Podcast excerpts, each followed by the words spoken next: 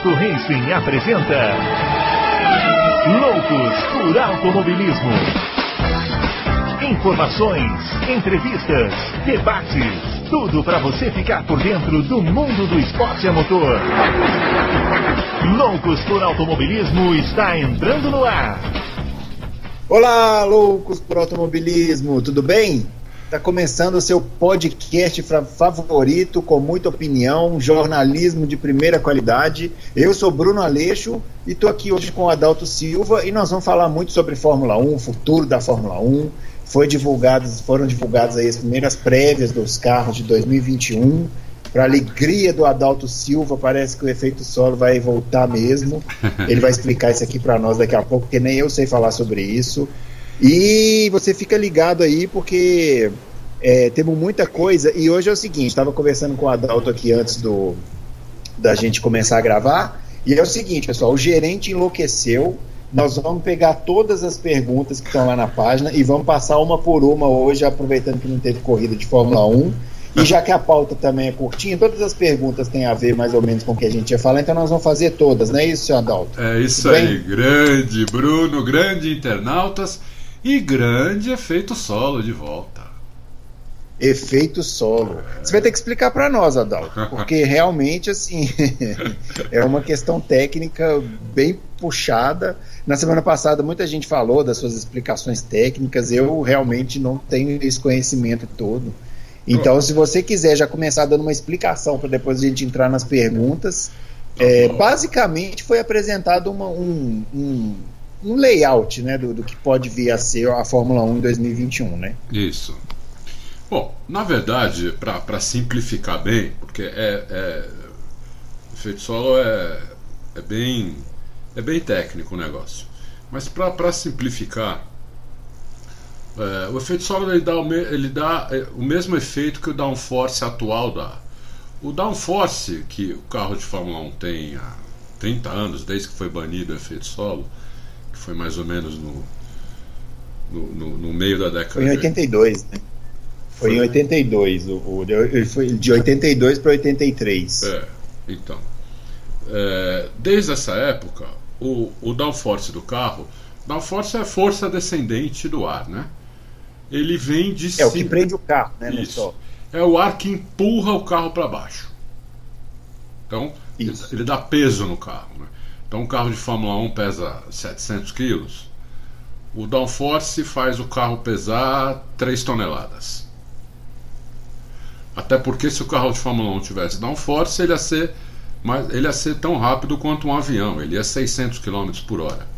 Sim, e também não ia fazer curva. Não ia fazer curva, ia, ia só em linha reta. Então o downforce tem no carro para o carro fazer curva, para o carro frear e fazer curva. É o ar que empurra o carro para baixo. O efeito solo, ele dá esse mesmo efeito, só que em vez de ele empurrar o carro para baixo, ele puxa o carro para baixo. Porque uhum. ele não uhum. usa o ar que passa por cima do carro, ele usa o ar que passa por baixo do carro. Uhum. Entendeu? Então, por, essa é a grande diferença do efeito solo. O que, que é, por que, que o efeito solo ajuda o, o carro a seguir o outro de perto? Porque o carro que está na sua frente, quando está no monoposto, no Fórmula, principalmente no Fórmula 1, que é, é, o, é, o, é o carro que mais tem downforce do, do, de qualquer monoposto do mundo, tem muito downforce. É, por, isso que, por isso que é tão rápido, por isso que faz curva tão rápido. Por isso que, por exemplo, é, um carro de Fórmula Indy de reta é quase tão rápido quanto, mas uhum. de curva fica assim, mas fica. Uh, anos luz. Né? Anos luz de diferença. É, e anos luz mesmo. É, é, você vê, o, esse ano a Fórmula Indy correu em Austin, né? Isso. E, e acho que deu quase 15 segundos de diferença. 15 segundos. Mas mais, mais do que o tempo, quando você viu os caras fazendo curva, é, o, o, Fórmula 1, o, o, Fórmula Indy, parecia que os caras estavam andando numa pista de gelo, né? Exatamente. Tal a dificuldade para fazer as curvas lá. Tanto que eles, uma das curvas, é, a penúltima, se não me engano, eles eliminaram o, o track limits porque não ia conseguir fazer, né? Os, os, os caras falaram assim: olha, é melhor vocês passarem por fora da pista, porque senão vocês vão ter que estacionar o carro para fazer a curva. Exatamente, porque tem pouco downforce o carro, um carro de Fórmula Indy. Sim. Mas em compensação, você vê como um carro de Fórmula Indy consegue seguir outro de perto. porque ele não depende tanto da, do ar, né? do ar limpo. Então o carro de Fórmula 1 ele suja muito o ar que vai para o carro de trás. O que, que, que, que ele suja? Ele forma um monte de vácuo, um monte de vórtice de ar que o carro que está atrás não consegue aproveitar aquele ar que fica que, que vem do carro da frente, não consegue dar o downforce que o carro de trás precisa para ele poder seguir o carro da frente. Então o carro de trás fica mais lento que o Sim. carro da frente. Ele só fica igual na reta. Em, em freada, em curva, ele fica bem pior. Né? Muito pior. Por quê? É, o ar que ele pega tá cheio de vácuo, tá cheio de buraco e tá cheio de vórtice, que é um ar, vórtice é um ar que vem em, em turbilhão, em vez de vir um ar reto para o carro. Não sei se está dando para entender o que eu estou falando. Sim, tá. É como se pegasse um furacão. Assim, Isso, né? é como se pegasse um é. furacão. O ar vem todo girando, em vez de vir como um ventilador. Imagina você colocar um ventilador na frente do carro né? É o carro que tá, é o carro que não tem ar sujo na frente. Você põe um ventilador na frente dele, liga ele no máximo, né? É, ele vai todos aqueles aparatos aerodinâmicos que ele tem vai fazer com que ele grude no chão, vai empurrar esse ar do ventilador vai empurrar o carro para o chão, para baixo. O efeito solo ele puxa o carro para baixo. Ele usa o ar debaixo do carro. Esse ar não é sujo. Esse ar é um ar limpo. Esse ar o carro da frente não consegue sujar. Ele suja o ar, porque ele suja o ar que vai por cima e não que vai por baixo. Até porque o, o, o carro de Fórmula 1 hoje ele é reto por baixo, ele é plano por baixo. Então sai Sim. um ar limpo de lá. Então, com o efeito solo, vai acontecer isso. É, o, o, o, carro que está atrás, mesmo que o carro da frente suje o ar, não é esse ar sujo que ele vai usar, que vai por cima dele, sim o ar que vai por baixo dele. Entendido. Entendeu? Por isso que alguns carros de efeito solo não precisam nem. Você, chega, você chegou a ver, e todo mundo que está nos ouvindo, se não viu, mas vai, vai na internet e pega foto. Muitos carros da, da, da era efeito solo não tinham nem asa na frente. Nem uma asinha. O carro era só o bico. Sim. Né? Uhum. Porque a asa até atrapalhava. Porque aquela asa, a asa dianteira, ela impedia que o ar que vinha, que o ar que o carro pegava de frente, ele subia aquele ar em vez de ir para baixo do carro. Eles queriam que o ar fosse por baixo do carro, né? Porque aquelas duas saias laterais, o que, que era aquilo? O que, que, que era dentro daquelas saias laterais? Era como uma asa de avião invertida. A asa de avião ela, ela é feita de uma maneira para o avião subir, né? Se você inverter a asa do avião, colocar ela ao contrário no avião, o avião nunca vai subir, ao contrário, ele vai descer. Ele vai furar os pneus e vai descer. Entendeu? É. Então, Cavar o chão. Exatamente. Então é isso que, isso que, que a aerodinâmica faz com os carros. Entendeu? Então, nas duas laterais vai ter ali é, esse efeito. A foto que mandaram, que eu, não, que eu não sei se é uma foto oficial, nós até publicamos, porque saiu em todos os sites do mundo tem um, tem um túnelzinho ali. É, antigamente não era, antigamente era, um, era uma saia fechada e dentro dela que, tinha, que era como se fosse uma asa invertida. Agora tem um túnelzinho ali, que eles chamam de Venturi. Né? Eu não sei se é esse tipo uhum. de efeito solo que eles vão fazer ou o anterior. No fim, mas, mas, mas basicamente dá na mesma. Entendeu? O que, o, qual a diferença de um você pode liberar níveis de efeito solo. É isso que, isso que não era liber, naquela época, não, isso, isso era liberado total. Né? Você podia Sim, porque, um... porque, os caras descobriram isso, né, na verdade. Aí isso. depois a Fórmula 1 teve que encontrar uma maneira de, exatamente. de regulamentar e regulamentaram no nível que acabaram. Né? Que acabaram, exa exatamente. Em vez de eles regulamentarem aquilo, eles acabaram com aquilo. Entendeu? Não precisava, não precisava ter acabado. É. Porque se o carro fica com. É porque eu acho que também. É porque eu acho que talvez eles tenham assustado, porque é, o carro ficava mais rápido, né? E, e, naquela rápido. época você não tinha o dispositivo de segurança que você tem hoje, né? Sim. Não, ficaram, os carros ficaram muito rápidos. A diferença é. ficou, ficou absurda, né? Ficou absurda. Foi, uhum. o carro ficou mais rápido do que quando inventaram as asas. Foi na década de 60. Lembra aquele charutinho sem asas? Depois uhum. inventaram a asa, né? O carro já Colocaram ficou... tinha um charutinho com aquela asa enorme atrás, super alta. O carro já ficou bem mais rápido. É. Quando inventaram o efeito solo, o carro ficou mais rápido ainda. Ficou mais rápido do que quando uhum. inventaram as asas, pra ter uma ideia. Né? Então, é, a diferença realmente é muito grande. E faz diferença no que isso? Faz diferença. Se, se bem que o downforce também faz essa, essa mesma diferença. Na freada, você, quando você vem com Fórmula 1 na reta, você tá, não importa a velocidade, digamos que você te, esteja em Monza, tá a 360 por hora e vai frear para a primeira, primeira chicane.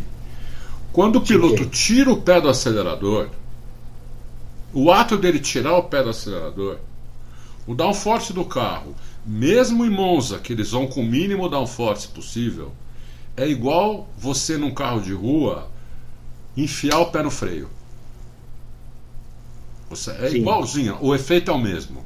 A hora que você tira o pé do acelerador, o carro para de uma maneira é, que é igual num carro de rua, você enfia, você está 100 por hora e enfiar o pé no freio sem dó. Sem dó. Entendeu? Então, uh, uh, o downforce faz com que o carro freie demais, a freada é absurda, e faça a curva de uma maneira impressionante também. O, o, uhum. No caso do, do efeito solo, é, não, vai, não, não vai fazer tanta diferença na freada. Vai fazer diferença na freada. O carro vai frear igual freia hoje mas no, no, ato de fazer curva, dependendo do nível de, de efeito solo que eles liberarem, vai ser igual ou vai ser mais rápido. Se eles liberarem um efeito solo violento, o carro vai ficar bem mais rápido que é hoje numa volta. Ah, a gente vai ver baixar 3, 4 segundos numa volta. Mas isso vai depender do nível de efeito, de efeito solo que eles vão liberar. E, e vai ter um difusor duplo atrás também. Então, esse todo esse ar, todo esse ar que vai por baixo do carro, que vai ser canalizado, ainda vai ter um difusor duplo atrás.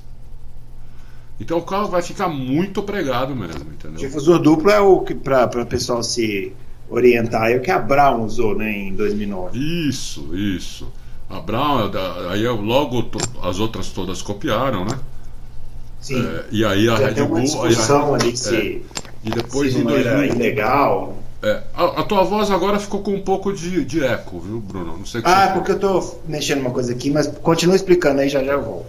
Então, a, então é, vai ter um difusor duplo atrás. Quer dizer, o carro vai ficar muito pregado, tem, a tendência é ficar com a traseira muito pregada, entendeu? É, o que é uma o que é uma boa o que é uma boa porque é, o principal, o principal, a principal virtude do efeito solo é você seguir o carro da frente. Não é o carro ficar mais rápido. O carro não precisa ficar muito mais rápido do que é hoje. É, aliás, não precisa nem, nem ficar mais rápido do que é hoje, que já é muito rápido hoje. Mas ele vai possibilitar que você siga muito mais de perto o carro da frente. É, eles pediram para outra coisa que atrapalha você seguir o carro da frente, além do, além do downforce, são os pneus, né? O pneu ele esquenta quando você está muito próximo do carro da frente. O teu pneu não pega ar, né? Então ele esquenta. Então eles, eles, a Pirelli vai ter que fazer um pneu cuja janela de temperatura de trabalho dele seja bem mais ampla do que é hoje. Porque se, porque se o pneu esquentar muito, aí o efeito solo também não, não, não, faz milagre, entendeu? Então vai todo mundo vai ter trabalho, né?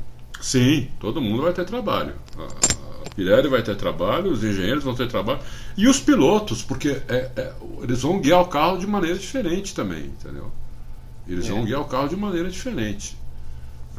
É, o carro vai, vai, vai ter que ter uma tocada bem sofisticada, uma tocada muito limpa. Já, já, hoje já tem que ser assim. Você imagina com efeito solo, vai ter que ser limpa, limpa, limpa. O cara que brigar com o carro vai ter muita dificuldade em ser rápido. E, e também vai ter muita facilidade em perder o carro de uma vez, entendeu? Porque uma vez que você. É, por exemplo, digamos que você suba uma zebra muito alta. Você sobe com a, com a roda nessa zebra. Se você tiver efeito solo, o efeito solo some nessa hora. Você perde aquela. aquela é, você perde o efeito solo, digamos assim, né? Porque o carro ele, ele abre uma distância do solo. E aí o carro fica. O carro vai embora, entendeu? O carro, você perde o carro. Então a tocada vai ter que ser limpa, as zebras não podem ser, ser altas, é, e mesmo as zebras baixas, o piloto ele tem que entrar com a zebra com cuidado para ele não perder efeito solo, entendeu? Senão ele perde e perde o carro. É. Mas isso tudo Agora, dep eu, depende eu, eu, muito isso... do nível que eles vão liberar. Eu acho que eles não vão liberar um efeito solo total. Eles vão liberar, sei lá, 50%, 60% de efeito solo. É. O que já é ótimo, é. o que já é excelente, uhum. o que já melhora muito a situação atual.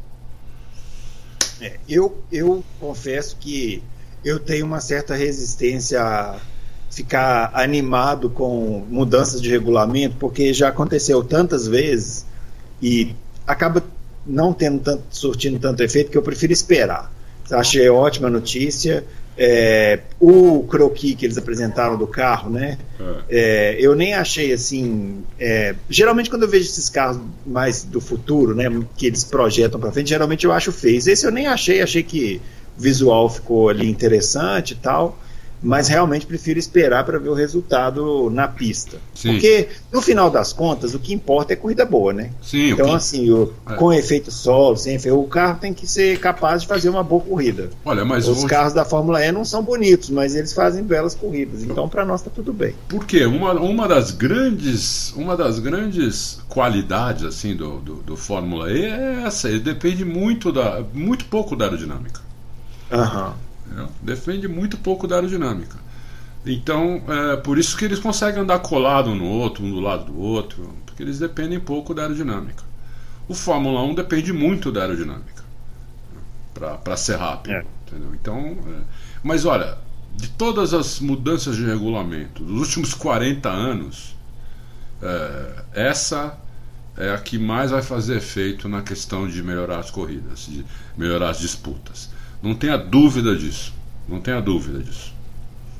Muito bem, tomara. Vamos começar com as perguntas Vamos então, lá. ou você ainda tem mais alguma coisa aí do efeito? Vai ter pergunta Não, do efeito solo? Vai ter, a gente, a, gente, a gente fala durante as perguntas. Bom, então nós vamos começar aqui do mais antigo para o mais, para o mais recente. O primeiro aqui que entrou na nossa página foi o podcast Fim do Grid. É, ele está perguntando sobre esse chassi mais leve que a Mercedes, a Mercedes homologou. É, falando sobre é, esse empenho da Mercedes né, de fazer mudanças nos seus carros. Falou também que parece que a Red Bull pode trazer um novo chassi. E está perguntando: e a Ferrari? O que, que a Ferrari está fazendo? Esperando um milagre e que os outros piorem do dia para a noite para ganhar uma corrida? É. E aí ele, ele observa que eu sei que no Bahrein e Montreal eles foram bem, mas parece que não se mexeram para melhorar o carro e fazer jus ao brilhareco da pré-temporada. É, esse é o terceiro chassi da Mercedes, né? A Mercedes é. começou a pré-temporada com um chassi, no meio da na segunda parte da, da pré-temporada já levou outro. Evidente que é, tem que passar pelo teste de colisão. Na pré-temporada, inclusive, você pode você pode andar, até andar fora do regulamento, não tem problema.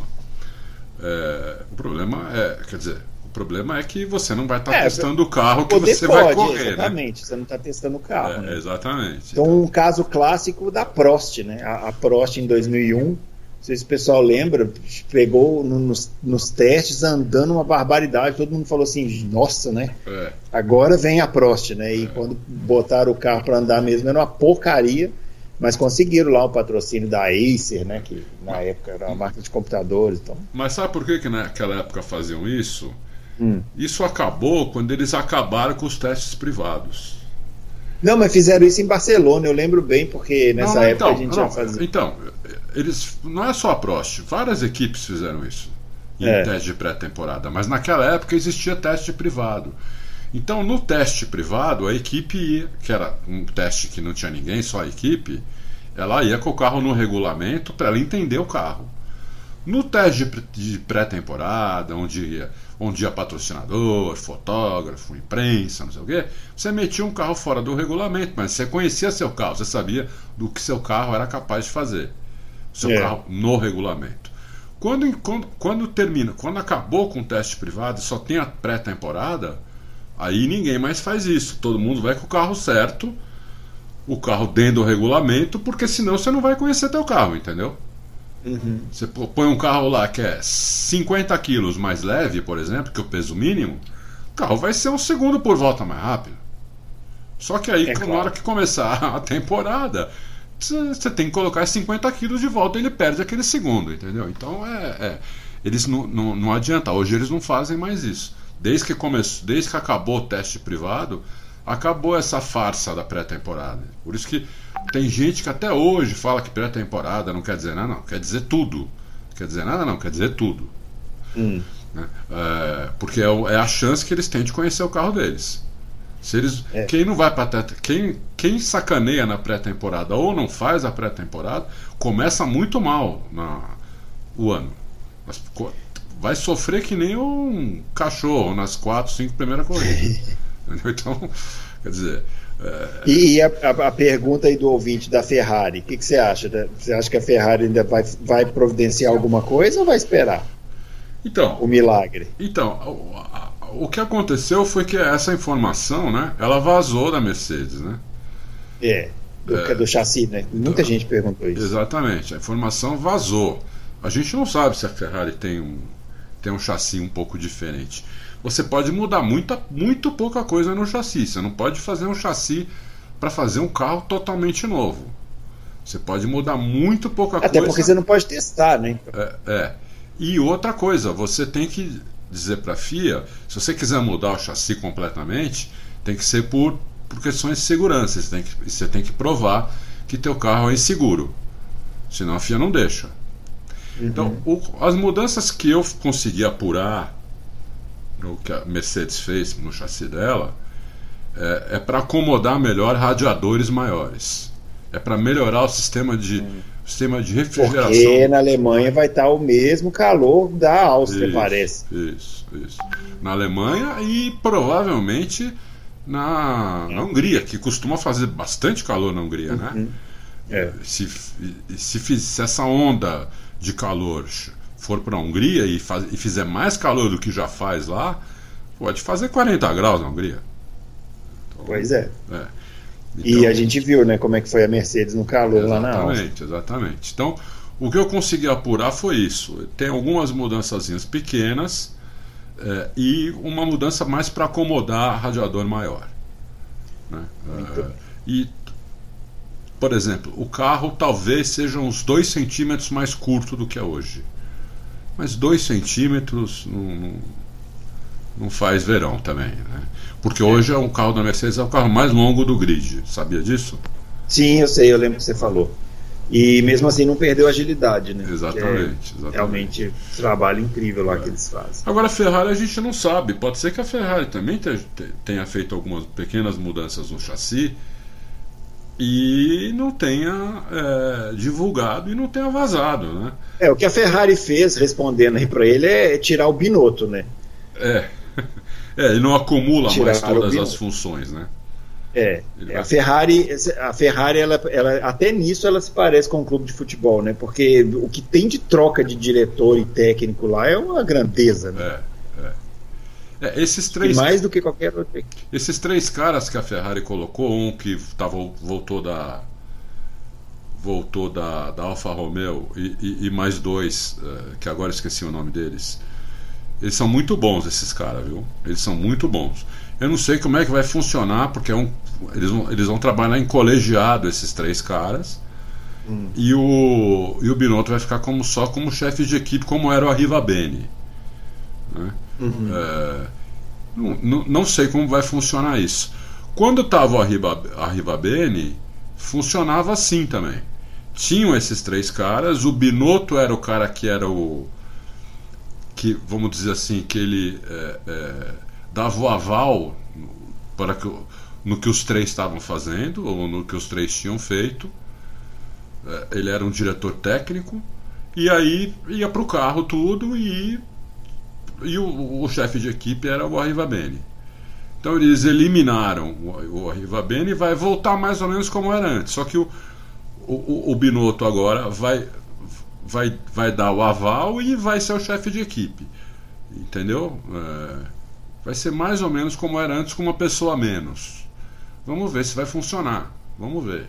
Eu é. estou achando que o Binotto, como chefe de equipe, a Ferrari perdeu um grande técnico, um grande engenheiro, mas né, é, eu não sou dono da verdade. Pode ser, pode ser que resolva. Até agora não resolveu. Ele só fez besteira, eu achei. Mas vamos ver. É. Vamos lá. Bom, vamos lá. Prosseguindo aqui. O pipoqueiro baiano, ó, belo nome, é, ele está perguntando sobre a possibilidade do Alonso retornar à Fórmula 1 numa equipe de ponta e se o Hamilton consegue bater o Max com o mesmo equipamento. Essa questão do Alonso nós já falamos, né? É, é difícil, nas equipes grandes não tem lugar para ele e para as outras equipes que não são as grandes ele não quer. Então, é, é complicado. É, eu acho difícil, não, não acho impossível, acho improvável, mas não acho impossível. Ele voltar, por exemplo, na é Ferrari, eu não acho ah, impossível, mas é improvável. Agora, se o Hamilton consegue bater o Max com o mesmo equipamento, eu acho que num campeonato inteiro é, ainda dá Hamilton. Mas acho que o, o, o, Max ganharia várias corridas, faria várias poles.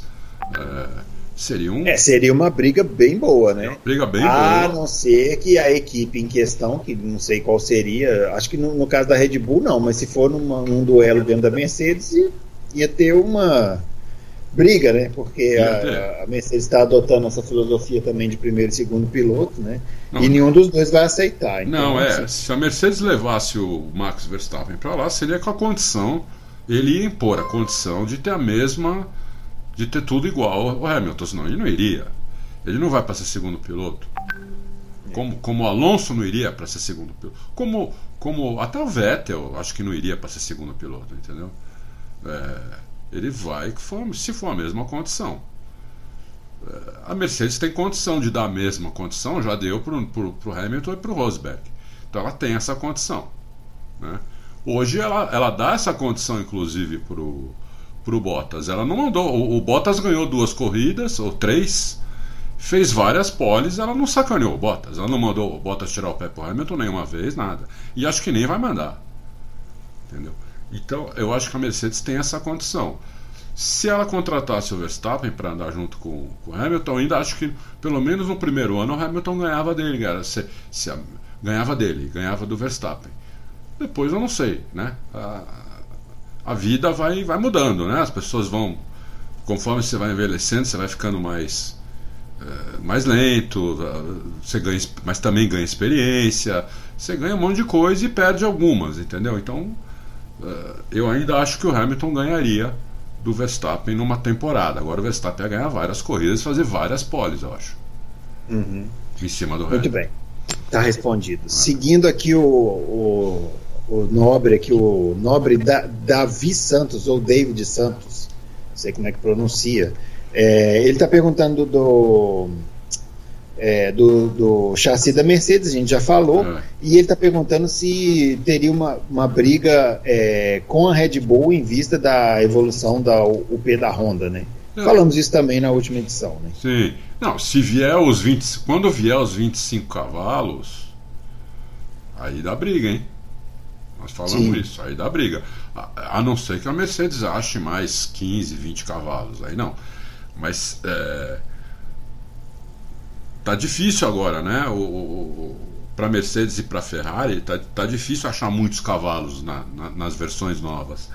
Porque eles... É porque já são bons motores. É, né? A é. Honda vem de uma realidade em que ela sofria mais. Então, Ex exatamente, exatamente. É, teoricamente ela tem mais margem para melhora. Isso, isso.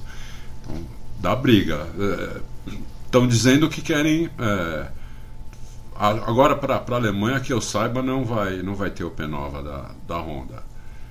Hum. Talvez para outra para semana seguinte acho difícil também lá para a Hungria. Não, não impossível, mas acho improvável. Eu acho mais provável. Tem uma pergunta aqui se não seria em Monza. Depois daqui a pouco nós vamos chegar nela. Tá, tá mais ah, tá, adiante. Tá. Então vamos seguir. Vamos lá. É, Davi, o Power está per perguntando do efeito solo, se ficaria mais competitivo, mais simples, né? A gente falou aqui. E ele está perguntando se isso traria diminuição de custos. Sim, traz diminuição de custo. Na verdade, o efeito solo é uma, é uma tecnologia simples. É, ela, ela, é complexa de explicar, é, mas ela é uma tecnologia simples para os engenheiros, entendeu?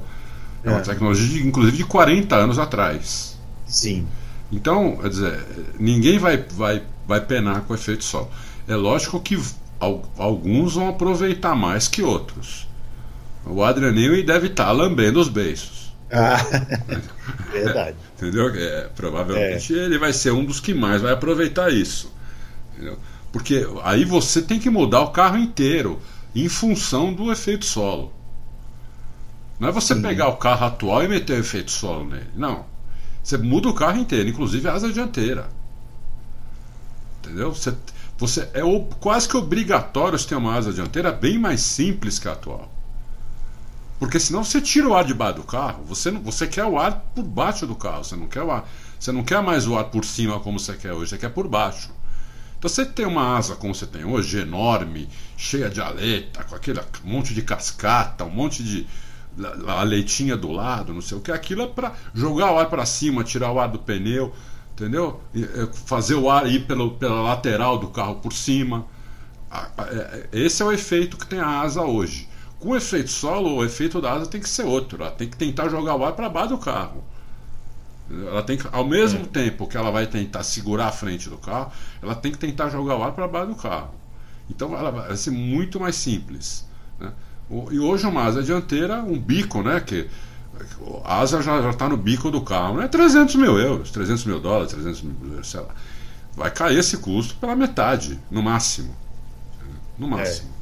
É. Talvez tenha um custo inicial de desenvolvimento, sim, né? Porque sim. ali tu vai gastar muito com túnel de vento. Sim, com muito com túnel de vento. Vai gastar é. muito com túnel. Mas ele já gasta, Mas, né? talvez. De... Ele já gasta. É, já gasta. É, então, acho que não vai aumentar esse. Aliás, é, não sei se você viu, o, o Rubens Barrichello tem um, um canal de. De, de, de carro, de, né? De carros, acho acelerados.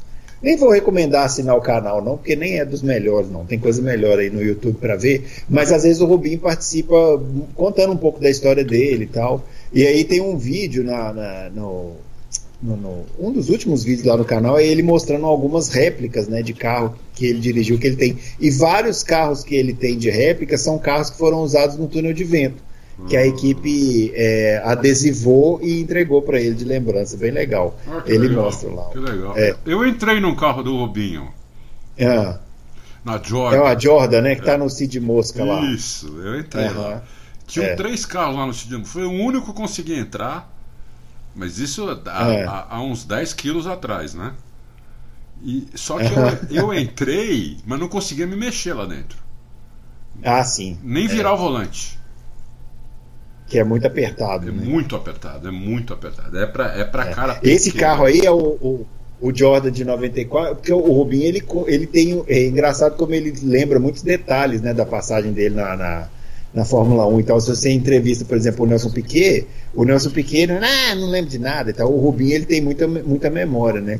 É. E ele contou duas histórias nesse vídeo que eu achei bem interessante. Uma desse carro aí que você sentou, que é a Jordan de 94 ele contou que era um carro que tinha um balanço espetacular, assim, um dos melhores que ele já teve. Ah, é? Que é, ela, aquele movimento que o carro faz quando freia e acelera, ah. ele tinha um balanço quase perfeito. Assim, só o problema dele era que o motor tinha pouca potência, ah. que era o motor Hart. Ah. E a outra história que ele contou é que a Honda de 2008 foi o pior carro que ele já pilotou na vida dele.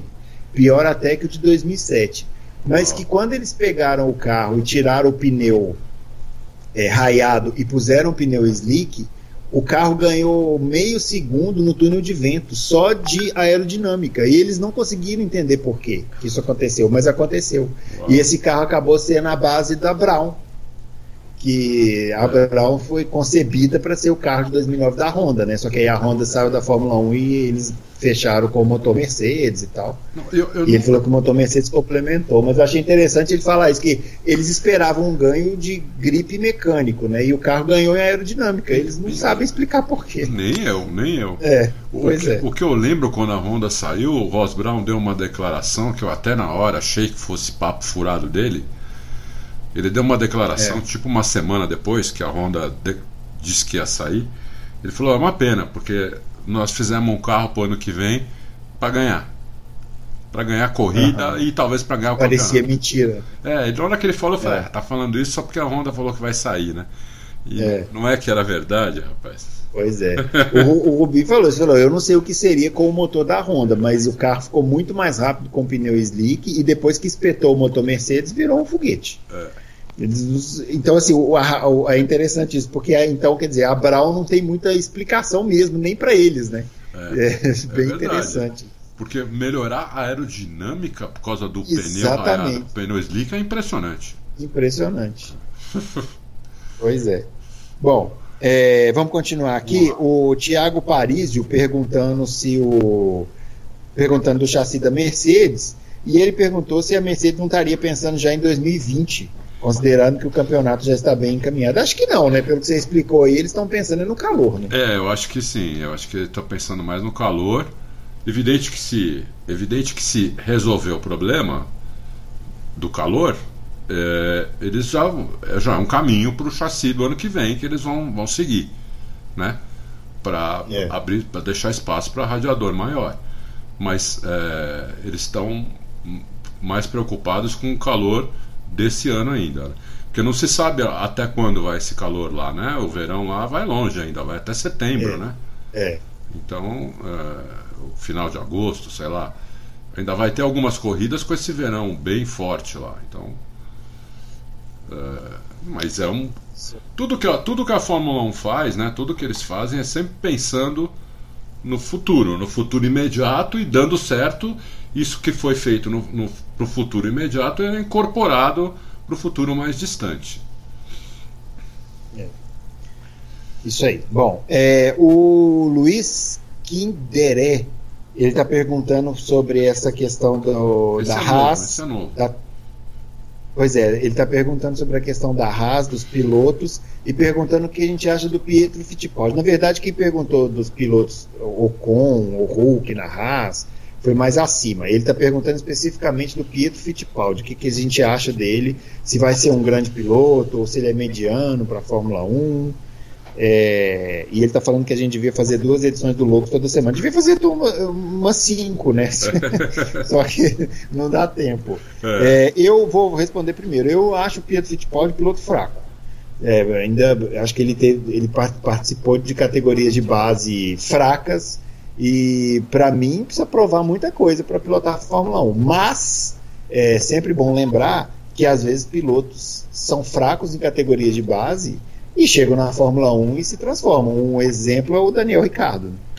Schumacher é um exemplo também. Schumacher. O Schumacher era praticamente desconhecido né, quando chegou na Fórmula 1. Então, é, acho que você está bem respondido. É, o Pietro teve pouco kart, né? Isso É. aí já é uma, uma coisa muito contra ele, assim como o Bruno Senna também teve muito pouco kart. Isso é uma coisa que conta muito contra eles. Mas não dá para cravar que ele vai ser um piloto ruim. É, não dá para cravar. DNA tem ali, né? Desde, Ah, sim. desde o DNA, coach, né? É. Assim, tem tudo, tem né? tudo, entendeu? Quer Influência. É, exatamente. Então, é, ele pode ser um bom piloto de Fórmula 1. Um grande piloto, acho difícil. Um gênio, mais difícil ainda. Mas ele pode ser um bom piloto de Fórmula 1. Ele pode ser como meia dúzia hoje que estão na Fórmula 1 lá são. Entendeu? Um bom piloto de Fórmula 1. É, tendo, tendo em vista a situação da Haas com os pilotos, seria o Pietro Fittipaldi o brasileiro mais próximo da Fórmula 1 hoje? Você acha isso? É, ele precisa ainda fazer os. Ele precisa. Parece Ele precisa da superlicença. precisa Né? da superlicença. E pelo que eu andei vendo aí, poucos pontos ele precisa, quatro ou cinco pontos, não sei. Aham. É, ele precisaria chegar em quarto, acho que no campeonato, ou sexto no na DTM, onde ele está. Daí ele já teria os pontos. Ou ele fazer mais quatro ou cinco treinos com a Haas, que cada treino que faz parece que ganha um ponto, né? É, Então ele eu precisaria. não sei. Falei é, mas eu não sei. É, não, é isso mesmo. É, então ele precisaria desses pontos. Então, ele para ser colocado agora, ele não pode. Se a Haas decidir mudar parece que para a Alemanha não vai mudar, porque o, hoje até colocou uma notícia, não sei se foi hoje ou ontem, o, o Grosjean e o, e o Magnussen estão lá na, já na Alemanha, tudo, participando da, da, da negócio de patrocinador, tudo, então provavelmente vão ser os dois que vão guiar agora na Alemanha. Eu acho que se for trocar vai ser para depois das férias. Né? É, eu acho também. Mas não sei se troca não. É. Acho que não. Eu acho que vai, olha, eu acho que vai depender muito do que eles fizerem nessas duas próximas corridas. Entendeu? Mas você acha que troca durante o ano ou pro ano que vem? Então, não sei. De repente troca depois das férias, meu. Eu depois das férias já, já volta no final de agosto. A, onde vai ser a corrida no final de agosto? Vai ser em Spa? Deixa eu ver aqui. Deve ser em Spa. Spa, né? Então, é, ou troca em Spa, eu acho que se não trocar em Spa, só troca o ano que vem. Só troca o ano que vem. É. E hoje, quem tá mais. É, a Spa é 1 um, é um de setembro. Hoje, quem, quem se fosse para trocar hoje, era o Grosjean que eles trocavam, não o Magnussen. Ah, sim. Era o Grosjean. E olha, eu até acho que o Grosjean tá tá em hora extra lá, desde que eu tive lá no box, no ano retrasado, que eu fiquei lá no box da McLaren, uhum. então deu para ficar no paddock o tempo todo, entrei no box dos outros, tudo. É, pô, o pessoal já não suportava o Grosjean lá, naquela Sim. época. Eu já achava que ele ia sair naquele ano. Né? É, então, eu, para mim, ele está em hora extra já na, na, na, na Fórmula 1, entendeu? Porque o Grosjean é, é um piloto, não é um piloto ruim, ele é um piloto rápido. Só que ele, ele comete é. muito erro, ele é muito ruim de lidar, ele reclama de tudo. Entendeu? Ele é muito chato. Ninguém aguenta o cara, entendeu? Então se você é chato, mas você entrega, você é um gênio, nego, nego te aguenta, porque você entrega, entendeu? Isso. Agora, se você não entrega ainda é chato, reclama de tudo, é o maior pentelho do mundo, bate no companheiro de equipe, meu, você tá, em, você tá em hora extra faz tempo aí, entendeu? Então eu acho que o Grosjean é sai mesmo. Eu acho que é o Grosjean que sai. Agora, se for para ser o Pietro, é só o ano que vem, se ele fizer esses testes ou, ou chegar em quarto lá na DTM, entendeu?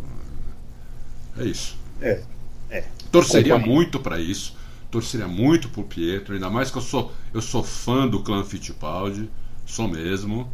Uhum. É, assim como sou, Acho que todos nós, né? Todos nós. Sou Acho clã... que todo mundo no Brasil é, é... Quem não é fã do, do Emerson Fittipaldi é difícil, não, não, não, gosta de automobilismo, é porque se não fosse ele, é não tinha loucos, não tinha é, nada. Então. Exatamente. Ele, o Piquet, o Senna que fizeram tudo isso, né?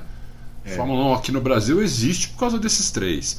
Depois ainda nunca podemos deixar de citar Rubinho e Massa que fizeram excelente. É, mas eu acho que o, Emerson, o, Emerson Fittipaldi, ele extrapola. Eu nem acho assim que se você pegasse como piloto, ah, ok, bicampeão, claro, e tudo, mas eu acho que o Senna foi melhor que ele, o Piquet foi melhor que ele e tal, mas não é isso, né? Assim, o piloto você não avalia só pelo que ele faz na pista, mas pelo que ele faz fora dela na vida. Você imaginar um cara sair daqui nos anos 60, pegar um, hoje você pega um avião e vai na Europa, é muito fácil. Imagina o que era isso nos anos 60, você sozinho ir para lá, desbravar a Fórmula 1. Não, nem então, é, é, um caso de heroísmo mesmo. Não, nem fale. Mas agora, vou falar uma coisa para você que pouca gente sabe. Já falei num Loucos de muitos anos atrás. O Emerson, quando chegou lá na Fórmula 3 inglesa, uhum. Ele sentou no carro, o, o campeonato estava na metade. Faltavam 12 corridas para acabar o campeonato. Porque a Fórmula 3, você sabe, né? Da, de, duas, três corridas por final de semana. Quando tem Fórmula uhum. 3. Faltavam 12. Não 12 finais de semana, 12 corridas. Ele ganhou, ele ganhou 10. É, eu já vi ele contando isso e sem poder bater, né? É. Tinha esse detalhe também, não podia bater porque se batesse é. não tinha dinheiro. Ele chegou, ele ganhou 10 e foi segundo nas outras duas. Quer dizer, um cara que chega num país estranho, não conhece nenhuma pista, zero, nem por videogame, porque não existia videogame. Não. Né? O cara via. O Emerson, se via as pistas, era por foto. Né? E ganha 10 corridas de 12 o cara tem alguma coisa diferente. É. Né? O cara tem alguma coisa diferente. Então é, é inacreditável o, o, que o Emerson fez também. É. Bom, vamos, Bom, vamos, vamos, lá, vamos, vamos seguir. Lá. O Luiz está perguntando aqui sobre essa questão da Haas, mas agora perguntando sobre essa especulação de Ocon na Renault e Hulk na Haas.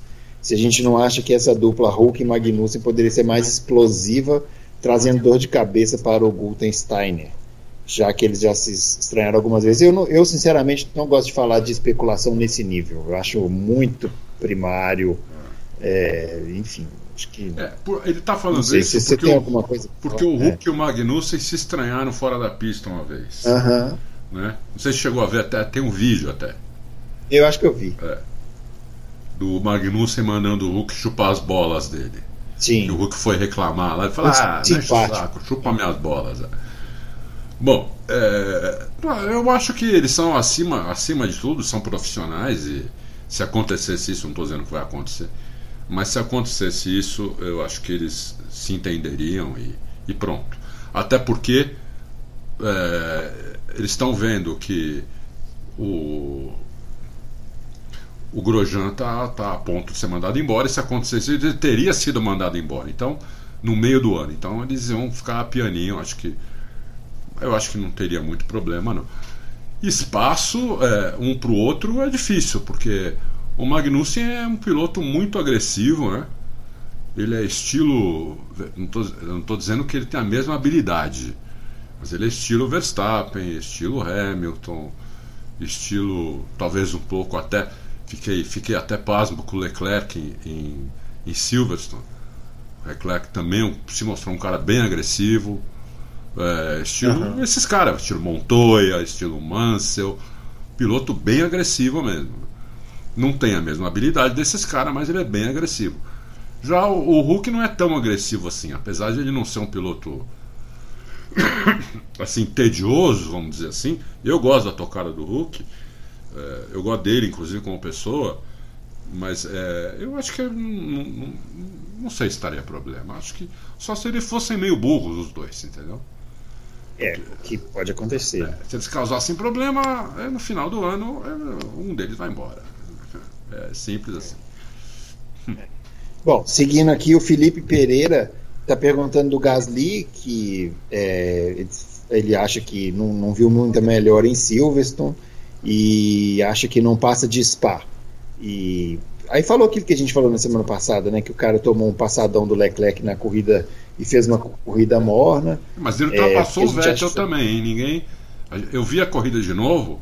Uhum. Fez uma ultrapassagem bonita no Vettel, o Gasly, viu? É. É, foi a melhor corrida dele, né? É. Isso a gente falou aqui semana passada, não tem dúvida. Não sei se é suficiente para convencer o pessoal da Red Bull, né? Você, você falou aquele detalhe que é um detalhe importante, que ele usou o acerto do Verstappen, né? isso? Isso. Quer dizer, é, você dizer assim, é meio que passar um recibo assim, né? Você, olha, meu amigo, não deu certo o que você está tentando, bota do outro piloto aqui e tenta fazer igual. É. E ele acabou fazendo a melhor corrida dele. E o Marco, o Helmut Marco, falou que vai continuar assim, vai continuar usando o acerto do Verstappen.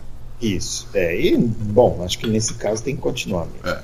E eu, eu acho, eu, não, eu, eu, eu, eu, eu, discordo do Felipe. Eu acho que se ele fizer mais uh, duas corridas, essas duas próximas corridas, uh, como ele andou em Silverstone, ele está garantido na equipe.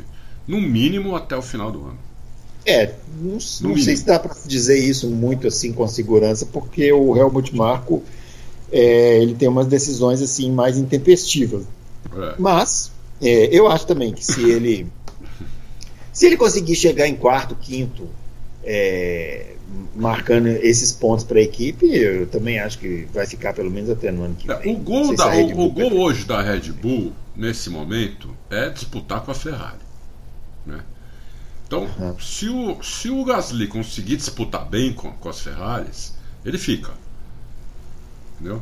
É, é. Se ele ficar para trás, aí ele já se complica. É, mas não sei se consegue, não. É, Será? Então, então, não sei. Ele consegue marcar os pontos possíveis, que seria ali sexta posição normalmente e mais à frente quando alguém abandonar. Não sei, pode ser que ele consiga chegar numa corrida. Não sei, com acerto do Ele foi outro piloto em Silverstone, com acerto do, do Verstappen, ele foi outro piloto. Parecia que tinha que, Eu- que eu não era um cara diferente com o capacete dele ali. É, eu concordo, eu concordo, mas eu não discordo totalmente do Felipe, não. Eu, eu, eu, eu acho que eu não vi esse outro piloto. Assim, eu acho que ele fez uma corrida boa, ponto. Perto daqueles estava, perto das que aquele estava fazendo, uma boa corrida. Meu, Mas não vi outro piloto. não. Bruno, você está esquecendo. Na Áustria, que foi duas corridas antes, uma corrida antes, ou duas? Duas, duas antes de Silverstone. Duas. Ele tomou, É, volta tomou volta. do Verstappen. É. Então, mas é o que eu estou dizendo. Ele melhorou dentro do possível em relação ao que ele vinha fazendo, até porque não poderia piorar, né?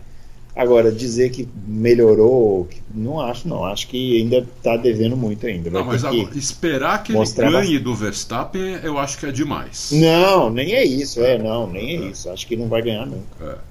Aí não, É. aí acho que é esperar demais. Mas esperar que ele ande perto do Verstappen, consiga disputar com as Ferrari, mesmo que ele chegue em sexto, mas colado em alguma Ferrari, deu trabalho, fez a Ferrari mudar a estratégia durante a corrida.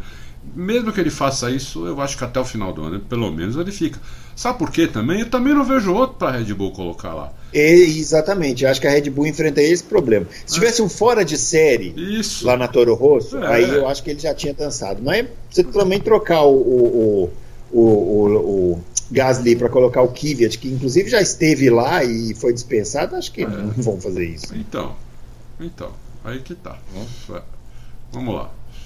Vamos lá. A Nerilda Andrade tá, tá aqui fazendo uma teoria da conspiração aqui, ó. Tá, tá achando que a Mercedes deixou as outras equipes ganhar o GP da Áustria para o campeonato não ficar chato. Não, não. O que, que você acha, Não, Adalto? Eu acho que né, a gente viu lá, né? É. Sofreram com calor e Não, isso não existe. ninguém na Fórmula 1 brinca, né? Não, não, Muito isso não- dinheiro. Isso não existe, isso não passa nem pela cabeça dos caras.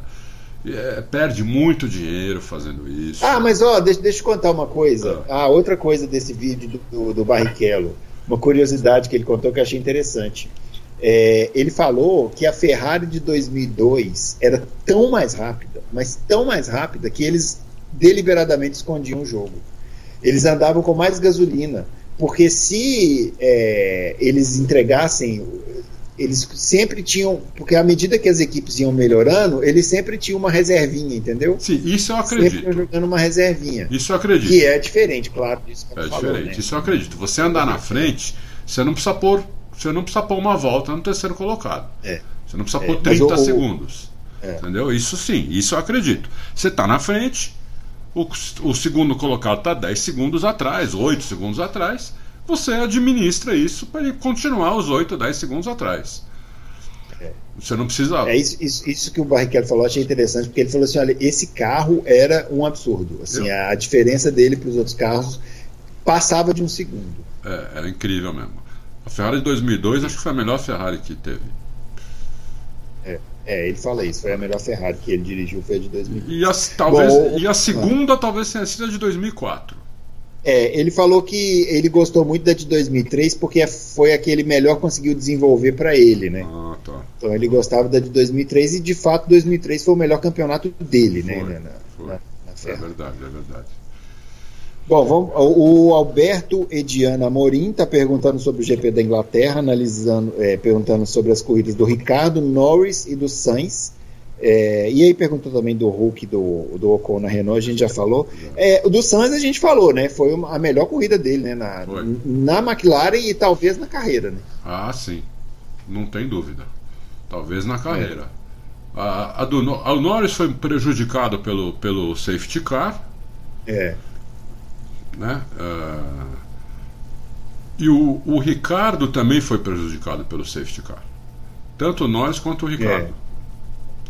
Então, o eu- Ricardo, até tem uma pergunta aqui, a próxima do Danilo Lopes, está perguntando sobre o, o- se o Ricardo errou em sair da Red Bull, porque ele está ele tá falando, na verdade, o seguinte, que muita gente diz que ele errou em sair da Red Bull, que agora ele já está dominando o Huckenberg, que aparentemente tem um projeto em torno dele, e se não seria muito prematuro é, alegar que o Ricardo errou ao ir para a Renault, tendo em vista que o próprio Hamilton fez uma manobra parecida com a McLaren e Mercedes. De fato, o Ricardo parece que vai pegando a mão do carro, né? vai, Ele vai, ele vai, parece que vai se acomodando ali melhor vai, no carro. vai.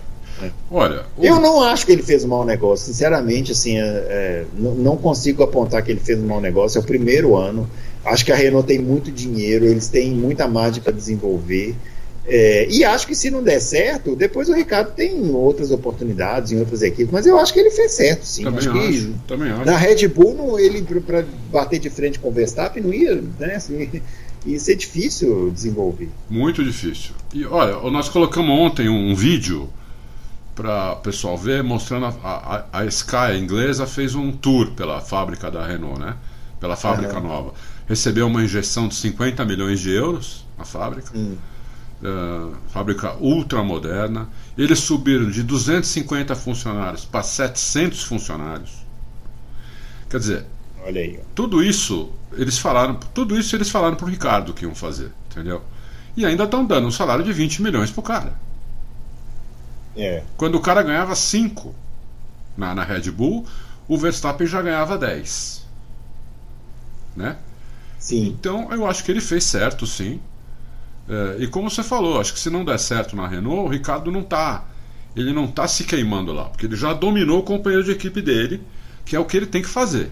Isso. Ele já dominou. E não é um companheiro ruim. né? Isso, E isso. uma coisa é você dominar Isso. um companheiro igual o Lance Stroll, né? Outra Isso. coisa é. o Exatamente, exatamente. Completou. É isso aí. Vamos passar para a próxima que você Isso aí. Vamos lá, leu minha mente aqui. vamos lá.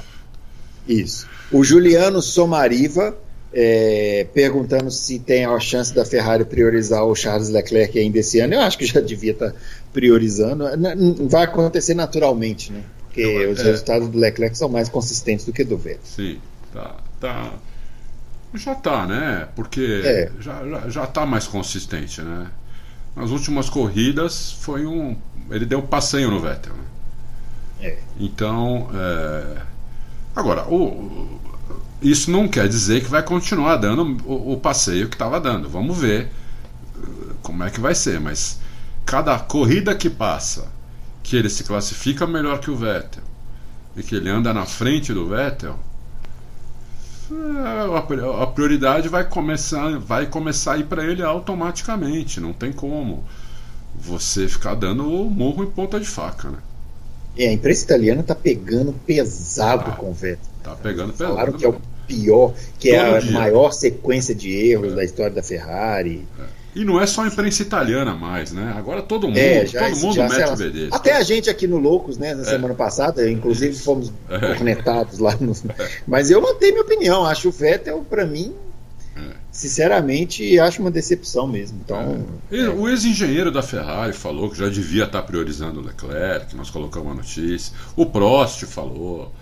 Todo mundo, todo mundo está falando isso, dizer, não- agora virou, virou cara de pescoço. A gente nem, nem coloca todo dia todo mundo que fala, porque senão parece que a gente só vai ter isso. É, só vai ter vez. isso, parece que a gente tá pegando no pé do cara, entendeu? É. Quando não é esse o caso. Pra mim, se o Vettel melhorar e for lá disputar com o Hamilton, eu vou achar sensacional, entendeu? É, qualquer um. É claro, lógico. entendeu? O campeonato só ganha com É isso. lógico. Só a questão é a perspectiva, né? É, Que não parece existir. não parece, tá, né? Tudo leva a crer que não, né? Que o É. Leclerc está cada vez melhor, está cada vez mais confiante. Isso é muito importante. É. O Vettel está perdendo a confiança e o Leclerc está adquirindo confiança. Isso aí faz É, toda a diferença. entendeu? É, confiança na Fórmula 1 é, É 100%. tudo. É tudo, entendeu? Pelo menos 95%. né? Você vê, o Leclerc e o Verstappen ficaram disputando 20 voltas, um passando o outro, e não teve um problema.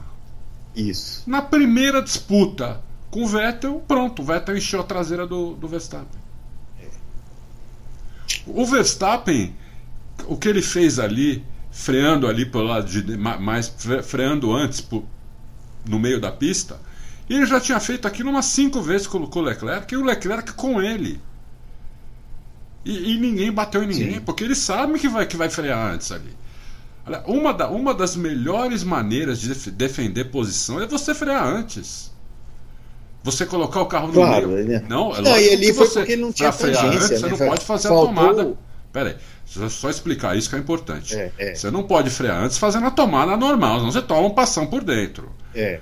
Você, você vai para o meio da pista ou vai para o lado, pro lado mais de dentro e freia antes. O cara que está atrás, ele tem que frear para não bater e aí você vai acelerar antes dele. Isso é, uma, isso é, isso é clássico, defesa clássica de posição. É, quem quer ver isso muito bem durante uma corrida inteira é só pegar pegar Alonso contra Schumacher em Imola, não sei se foi 2000 e 2005. É, 2004. E no 2005. ano seguinte também, né? Isso, e no ano seguinte. 2006. Eles só inverteram, né? E só inverteram. Muito bem lembrado, Bruno. É a corrida inteira, basicamente a corrida inteira, ou, met, ou da metade para frente, o, defendendo a posição dessa maneira. Põe o carro no meio da pista e freia antes. Você obriga é. o cara de trás a frear antes, porque não dá espaço para ele e nem ir por dentro, nem ir por fora. E se ele for por fora, ele sabe que você vai jogar ele para fora da pista, porque você vai alargar a curva. Você não consegue ir por dentro, você tem que frear. A hora que você freia, ele, tá, ele começa acelerando de você, tchau. Aí mais três curvas você chega, você chega de novo nele e faz a mesma coisa, entendeu? Isso é clássico. O Hamilton fez isso com, com inclusive fez isso com com o Vettel é, em Spa dois anos atrás. 2016, 2016, 2000 não sei se foi 2016 ou 2017, no Rouge. O Vettel veio babando para cima dele naquela retinha antes da Rouge. Chegou no Rouge, o Vettel, o, Vettel, o, o, o, Hamilton só deu uma tirada de pé. O Vettel quase bateu Sim. na traseira dele. Aí o Vettel teve que dar uma freadinha também, pronto. A hora que o Vettel deu a freadinha, o Hamilton já estava acelerando de novo. E aí esquece, não, não pega não, porque senão o Vettel ia passar ele no final da reta. É. Isso, isso é clássico, entendeu? Isso é clássico. Bom, muito bem, vamos lá. É, o Romeu Silva Las Casas é, perguntando se a gente tem alguma informação de quais pistas devem deixar a Fórmula 1 ao final desse ano. Eu não sei, você sabe? Romeu? Não tô vendo ele aqui, pô. Romeu Silva. Ele tá. A última foi. Foi qual, foi qual antes dele? Juliano Somariva, a, a última que eu li. Ah, é, Juliano Somariva. Nossa, eu me perdi aqui totalmente. Ah, achei, achei, achei. É. É, quais pistas vão deixar a Fórmula 1? Isso, devem deixar a Fórmula 1 no final desse ano. Bom, ainda não tá, ainda não tá. É, acho que não tem isso, né? Acho não, não tem, ainda não. Todo não mundo tá. tem contrato. É, todo mundo tem contrato. É, os que não têm contrato estão renovando. É. A Austrália renovou por mais cinco anos. É, não, não, Silverstone por... renovou, né? Renovou, Silverstone. Por enquanto não tem é, pista saindo. Pode ser que saia, mas por enquanto ainda não. O André Aires, ele está falando sobre aquela declaração do chefe da Red Bull, né, o Christian Horner, falando que as três melhores equipes não vão mudar os pilotos até o final de 2020 no mínimo. Está falando que concorda e perguntando se a gente concorda também. Acho que sim, né? A é. não ser que o Vettel se aposente Isso. e a não ser que o Gasly, é, a gente, igual a gente comentou aqui, tem um desempenho tão sofrível que fica impossível. É. É, então, é, eu acho que com essas duas, com esses dois senões que você disse aí, sem, se não for isso, não muda mesmo. Agora, eu acho que existe a chance do Vettel se aposentar.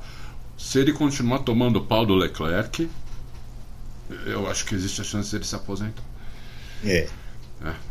Eu acho isso. É, esquisita, né? Essa situação do, é. do Vettel. É uma situação esquisita. É, é, muita pressão de todo lado. Começou na imprensa italiana e foi para a imprensa mundial, foi para fã. Você entra em site estrangeiro, principalmente em site alemão italiano, os caras xingando o Vettel o tempo todo, entendeu? Então é, tem uma pressão muito grande entendeu? em cima do cara. Ele precisa, ele precisa entregar resultados, senão vai ficar, vai, vai ficar insustentável a posição dele lá. É. Ganhando 10 vezes, quase 10 vezes mais que o, que o Leclerc. É isso aí. É. Bom, o, eu não sei se é Marcal ou Marçal, mas é o. Vou falar Marçal, mas pode ser Marcal. É, Kawai Prado é, ele está perguntando, ah, esse aqui que queria saber se a atualização da Honda vai ser na Alemanha ou se vai ficar para Monza mesmo. Se você tem alguma informação do Mate. Olha, a única informação que eu tive do Mate é. foi que ele ficou desolado depois de Silverstone. Então tentei falar com ele logo depois da corrida, não consegui. Na segunda-feira não consegui. Na terça não consegui. Na quarta eu consegui um, um oi, e aí, como é que tá? Não sei o que. Tava desolado. É. Porque ele falou que o, o Verstappen ia atrás do. Ele falou que o Verstappen ia atrás do Bottas e, e ele, ele, eles acham que ele tinha chance de fazer segundo lugar. Não que ele ia fazer, mas que ele tinha chance de fazer. Ele está desolado. Agora, do motor, eu perguntei também do motor, ele falou, né, ele, que ele já tinha me dito antes desses 25 cavalos. Só que eles estavam querendo esses 25 cavalos para, para Paul Ricard, né? É. Não conseguiram. E não conseguiram. Então, é, ele não falou que não. Ele falou: olha, eu não vou mais te dar previsão porque eu não sei. Eles estão falando em 25 cavalos de novo, mas não sei quando. A, mi, a minha opinião é que é para para Spa. Então não é nem não é nem Alemanha nem Monza, é Spa. É, eu Esperto aí. Eu acho que é Calma, Spa. Aí eles tomam a punição, né? Isso, Eu acho que eles tomam a punição. Se, porque já estouraram. né? É, é. E, mas daí eles vão pra Monza sem punição, né? E Spa mesmo, eles recuperam tudo, porque o carro já melhorou pra caramba. Se vier um motor com 25 HP a mais, pode largar em último que vai chegar em sexto. Quinto. Entendeu? É, a diferença também para É, as equipes, os carros que eles têm que passar, né, é muito grande. É, então. é. Então é. Eu acho que é Spa que. Eu, é mas aí é chute meu, hein? Não, foi, não é informação do Mate isso, é chute meu. Eu acho que é Spa. O, o André Aires está perguntando aqui sobre os chassis da Mercedes e RBR, se eles vão apresentar um novo chassi após as férias de verão. A gente sabe quando que nós veremos essa evolução na corrida, mas o da Mercedes não é para depois, né? O da Mercedes já é para agora, não? O da Mercedes, então, o da Mercedes, o problema é que a gente não vai ver esse chassi. Ah, A gente não vai saber quando eles vão estar com esse chassi. Né? É, porque o carro não muda. Entendeu? O carro fica. A carroceria não muda praticamente nada. Então, você pode ter um assoalho novo, pode ter um bar de bore novo, pode ter alguma coisa nova, não quer dizer que você mudou o chassi, entendeu? sim. Então a gente não vai ter certeza absoluta. O meu chute é que é para a Hungria já, Sim. não para a Alemanha. Eu acho que é para a Hungria. Porque o te... Por que isso? Porque o teste de colisão foi agora. Então eu não sei se o crash test, né? É. Eu não sei se dá tempo de já colocarem o carro para a Alemanha. E você sabe, um chassi novo, mesmo que tenha pouca diferença do anterior, é, um- é, uma, é um chassi novo. Né? Eles não, acho que eles não iam arriscar isso no GP de casa, né? Eu acho que não também. Então, na- então aí um, um- outro chute meu, eu acho que é para a Hungria, o chassi novo. Agora, não Beleza. sei se nós vamos saber, né? A gente É. vai, vai, vai fuçar. Eu não estou conseguindo falar com, com o Dude. Não sei se o Dude está com ciúme do mate, o que aconteceu. Mas eu não estou conseguindo falar com ele. Pra pegar infos dele, entendeu? Esse negócio, eu vou, vou brigar com ele, porque ele não tinha me falado nada do negócio do chassi. Tá vendo? Apareceu do nada. É. Olha aí. Bom, o. Cadê aqui? Vamos lá. O William Macedo, aí tá mudando de assunto, perguntando da Stock Car. Ele quer saber sobre os novos carros da Stock Car e a entrada de mais marcas participando. Eu confesso que, para mim, me pegou de surpresa essa informação, apareceu na transmissão. É, eles falaram que tem interesse de montadoras entrarem na Stock Car, teria interesse da Volkswagen. É, está sabendo de alguma coisa? Eu não estou sabendo de nada disso. Lembrando que a Stock Car é, não tem participação de montadoras na preparação dos carros, né? É um, um motor é, é único para todas as categorias, acredito que vai para todas as equipes, acredito que vai continuar assim. E a entrada de montadoras é no marketing. Eles têm aquela, o- o- eles colocam aquela bolha, né? Que chamam que é aquela carenagem é, em cima do, do chassi tubular, que também é igual para todas as equipes. É, o chassi quem faz é a família Jafone Aham, e o motor é o motor da NASCAR esgoelado. É, Esgoelado para aguentar ah, o ano inteiro. é. né? O motor da NASCAR tem 700 cavalos Esse motor é o mesmo, só que ele é esgoelado para 450, se não me engano. Uhum. Não sei se liberaram já. pra- Ah, e aí quando dá aquele botão lá de, de, de O ultrapassagem, Push to Pass. que ganha mais 80 cavalos, não é isso? Ah, é alguma coisa assim. É. Esse fim de semana na corrida até é, ele pareceu mais bem calibrado, assim. Não, não sei se você viu as provas. Eu não vi, falaram que foi, foram boas, pô, eu não vi. A segunda foi muito boa. A primeira, mas né, tem acontecido isso, né? Com essa coisa de duas corridas, a segunda prova invariavelmente é melhor que a primeira. É. A segunda foi muito boa. é, vitória do Ricardo Maurício, muito, muito boa. Ele ultrapassou o Denis Navarro no, na última, faltando três voltas para acabar a corrida. E o Nelson Piquet conseguiu o terceiro lugar também na segunda corrida, muito bom. É. E na primeira corrida, a vitória do Júlio Campos. Pô, gosto demais do Nelsinho Piquet, viu, meu? É, Nossa, gosto fez uma boa dele. corrida lá, muito boa. Fez uma estratégia pronta, né, para a segunda corrida e tal. E é, colocou. Agora, esse negócio de entrar em, entrar em outras montadoras, eu sinceramente não sei. Com essa crise aí, Então, eu acho que só entra outras montadoras se o Brasil decolar, entendeu? é, Porque o cara vai pôr o nome dele lá, porque na verdade montadora só põe o nome. Porque como sim, não, só põe o nome, é o marketing, né? É, é o marketing, porque não- tecnicamente não, não, não faz nada.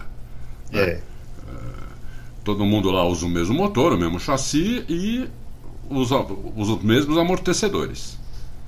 Né? Então, quer dizer, eh, não tem, não tem segredo. Então, acho que tem que pôr o nome lá, acho que o país tem que estar melhor. E aí vai, põe o nome lá, gasta uma grana. Eh, mas por enquanto eu acho que eles estão mais na. O que eles falam na, na, na TV, eles estão mais assim na torcida do que do que na realidade, entendeu? é, é. Também Hoje eu não vejo isso acontecendo. Se o Também país não. decolar, essa reforma da Previdência agora em agosto passar, sem mais nenhum. eh, sem ninguém inventar mais alguma coisa para para piorar a reforma, né? Para É. piorar lá a economia de um trilhão que precisa, que já deram uma piorada no último dia, né? Ia ser um trilhão, cons- conseguiram piorar para 930 e pouco, em um dia conseguiram isso. Inacreditável. Os caras são um gênio, né, meu? E. Então, se, se passar, depois vie- vier a reforma trabalhista, que precisa também. Trabalhista não, tributária, aí eu, o Brasil acho que aí tem chance de decolar e ano que vem aí pode ser que vá. mas- É, mas eu vou te falar uma coisa. Para além disso, eu, eu, eu acho que tem uma outra questão também. É, eu, a, a minha esposa trabalha em montadora Ah, e assim, pelo que ela me conta, não sei se eu vejo as montadoras interessadas em se envolver com uma categoria que usa um carro V8, que gasta um monte de gasolina, polui pra caramba. Não sei, viu? É uma coisa para se pensar assim. Não sei. Realmente, realmente não sei ter essa resposta hoje. É, eu acho que. é, não que eu acho que esteja errada a Stock Car de ser assim, mas talvez ela vai ter que buscar um outro caminho que talvez não tenha a ver com montadoras, porque eu acho que as montadoras estão mais ligadas é na, em tecnologia, em menos poluição. Tá todo mundo olhando mais para esse lado. Realmente acho muito, muito difícil uma montadora hoje ter interesse de entrar na Stock Car, tanto por essas razões que você falou, quanto por essas que eu, que eu falei também. sim, pode ser. É, né? Ah. O Tarsilo de Assis está perguntando se a gente vai ter um GP emocionante nesse fim de semana, como foi da Austin Silverstone. Você lembra qual foi sua previsão para essa corrida da Alemanha? Foi de Dentro média. da sua de- gradação média, boa ou ruim? Foi de média para boa, ma- Ah, mais para então. boa, né? Como como como Silverstone. Eu então acho tá respondido aí. é, eu tenho eu tenho esperança que a corrida seja boa, assim. Muito bom. É, Acho que se ela for O rato do se indoor ela, tá- se ela for ruim, ela vai ser média. Hum. Ah, tá. O Rato do Indoor está perguntando se os carros de 2021 com efeito solo vão ser mais velozes que o atual. A gente já explicou, né? É. já falou, vai ser bem mais rápido, dependendo, claro, da do, do nível né, do, do efeito solo. Isso. E agora, o, o Adalto, o Moreira Júnior fez várias perguntas, eu vou fazer as perguntas você vai respondendo rapidinho. Tá São perguntas assim, papum. Tá perguntando, Ricardo vai assinar novo contrato com a Renault? O contrato dele é até 2020? Não sei. É, não sei. A Haas deve trocar no mínimo um piloto. Qual será? Grosjean. Já falamos, Grosjean. O Gasly fica na, RB na, Red Bull, mesmo com baixo rendimento esse ano? Se, com baixo rendimento, for baixíssimo, não. não. É. é. mas se for, for como o Silverstone, fica. É. Kimi continua na Alfa mostrando um bom um desempenho mediano em 2019. Ele tem contrato também, né? Até o final de 2020. É, e o Kimi é aquele cara que tem nove vidas. Né? Aliás, nove não, ele é. tem umas 20, então não sei. Tem, só, só não tem mais que o Kubica. O Albon, que vem devendo, continua na Toro Rosso? Vem devendo? Não, não sei, acho, viu? Acho não, que não, não hein? Acho, não acho que ele vem devendo. É, é. um estreante, está indo bem, está andando ali com, com o Russo, às vezes na frente. Não acho que ele está é. devendo, não. Também acho que não. O Kubica vai continuar na Williams andando dois segundos atrás do pelotão da frente? Eu, para mim, já não tinha nem que estar. Tá. É, eu acho que não. Acho que o Kubica acaba o ano lá e pronto. É. Agora, o, o André Nascimento está é, tá comentando aqui sobre o convite que o Felipe Nasser recebeu para testar um carro da Indy lá em Mid-Ohio pela equipe Schmidt-Peterson. E ele está querendo saber se, mesmo ele sendo campeão de protótipo nos Estados Unidos, se a gente não acha cedo ele ir pros, voltar para os monopostos depois da roubada que ele se meteu lá na Fórmula E. Eu acho que não, acho que ele devia, eu acho que ele devia ir fazer o teste e se for bem, devia ir para a Índia, evidente que numa equipe razoável, né? Não numa equipe de fechar grid, equipe que anda lá atrás, que nem tá o Matheus Leite, por exemplo, não adianta, né? Tem para uma é, equipe que... de razoável para boa, entendeu? É. Porque o Felipe, o Felipe Nassi, É, foi uma pena, né? A... É, Felipe Nassi era um bom é, piloto. Foi uma então. pena a passagem dele. Isso, é, foi uma pena a passagem dele na Fórmula 1, né? É. Porque ele conseguiu o resultado, né? Afinal de contas, ele conseguiu dinheiro para a equipe na pista, né? Foi. E mesmo assim ele foi preterido. Então, foi, foi. É, é, é, nada mais do que um retrato bem acabado do que a Fórmula 1 atual, né? E ele o fez cara, uma corridaça perdeu... aqui no GP do Brasil, né? É, foi justamente nessa. Ele perdeu o, o, o patrocínio do, do, Banco do Brasil, é, mas conseguiu na pista, no, no, GP do Brasil, os pontos né, que a é. equipe precisava é. e foi, foi preterido. Então. Mas é e, o, e, o, Felipe Nasser, além de ser um bom piloto, eu acho ele um bom piloto. Não é porque ele é brasileiro, não, ele é bom piloto. Ele é bom piloto. É, ele é muito gente boa, inteligente, é um cara focado. É, ele não é qualquer um, não. Ele não é um, não é um treslocado, não é um Zé Mané, não. Um milionáriozinho que está aí querendo brincar de, de, automobilismo. Não, ele conhece. É, ele é dedicado, tradição, né? Família é, então, eu, eu, adoraria que ele fosse para a Índia, até para ter um brasileiro lá andando na frente, porque, pô, nós precisamos ter brasileiro andando na frente em algum lugar, pô. É claro. Né? É, temos na Fórmula E, né? Tem na Fórmula E, com, com o de graça, né? O de graça. Bom, o André Siqueira tá falando que o Joe Saward, que é aquele jornalista da, lá da Inglaterra, está é, perguntando o que, que ele quis dizer sobre o Pietro. Ele falou assim, abre aspas, eu ouvi histórias selvagens sobre o Pietro, mas ele nem sequer tem uma superlicença ainda. Isso é bom ou ruim? Eu não faço a menor ideia, não sei o que ele quis dizer com isso. Eu acho que isso é bom. Toda vez que você ouvir um cara como o Joe Saward falando do Pietro, é bom. Hum. Até porque ele não falou mal. Ele falou, é. ele falou história, história selvagem. Em inglês eles usam muito essa expressão uhum. a gente falar histórias loucas, porque uhum. exatamente por ele não ter a superlicença. Entendeu? Então Entendi. não daria para ele substituir o Grosjean agora. É, não tem a superlicença, então não pode. Mesmo que ele fosse um gênio, mesmo que ele fosse o melhor piloto da história, não pode. Não tem a superlicença. Não pode, é. é. Não tem a superlicença. Então, é, mas acho bom. Entendi. Ter... É, o, é o sentido né, do que ele falou que Isso. ficou confuso. Exatamente. Entendi. Acho bom porque um cara que está lá dentro, esse cara é muito bem informado. Uhum. É, e se ele ouviu o nome do Pietro é porque alguém falou. Alguém, alguém, falou. Isso, alguém falou, alguém importante dentro da equipe falou, entendeu? Então é bom, é bom. Bom, o Marcos dos Santos também mandou três perguntas aqui. Pessoal, no final aqui começou, começou a, a, a, Ó, ele está perguntando o seguinte: se, se, a gente acredita que o Hamilton, quanto tempo o Hamilton ainda consegue pilotar em alto nível? Depois ele perguntou é, se ele ainda possui uns dois ou três anos de pilotagem em alto nível, se ainda vamos ver uma disputa entre Hamilton, Leclerc e Verstappen.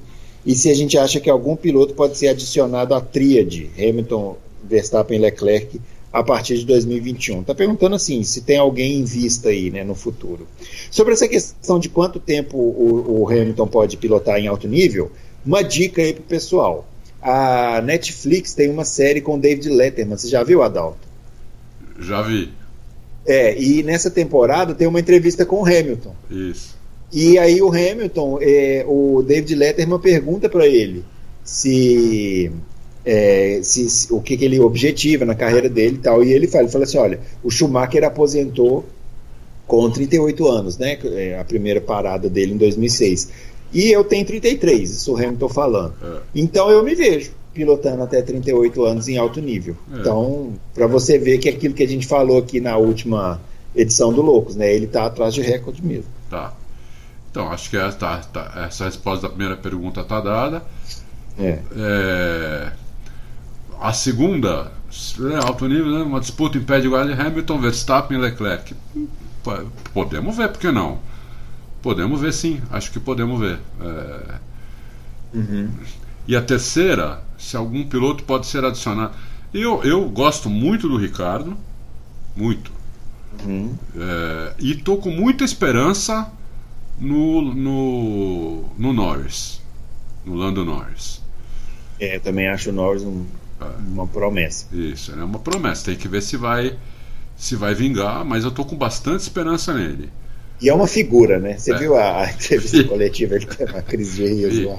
É uma figura. Me chorou de rir, né, meu? É, é sensacional. Eu acho ótimo assim que a Fórmula 1 tem esse pessoal. É.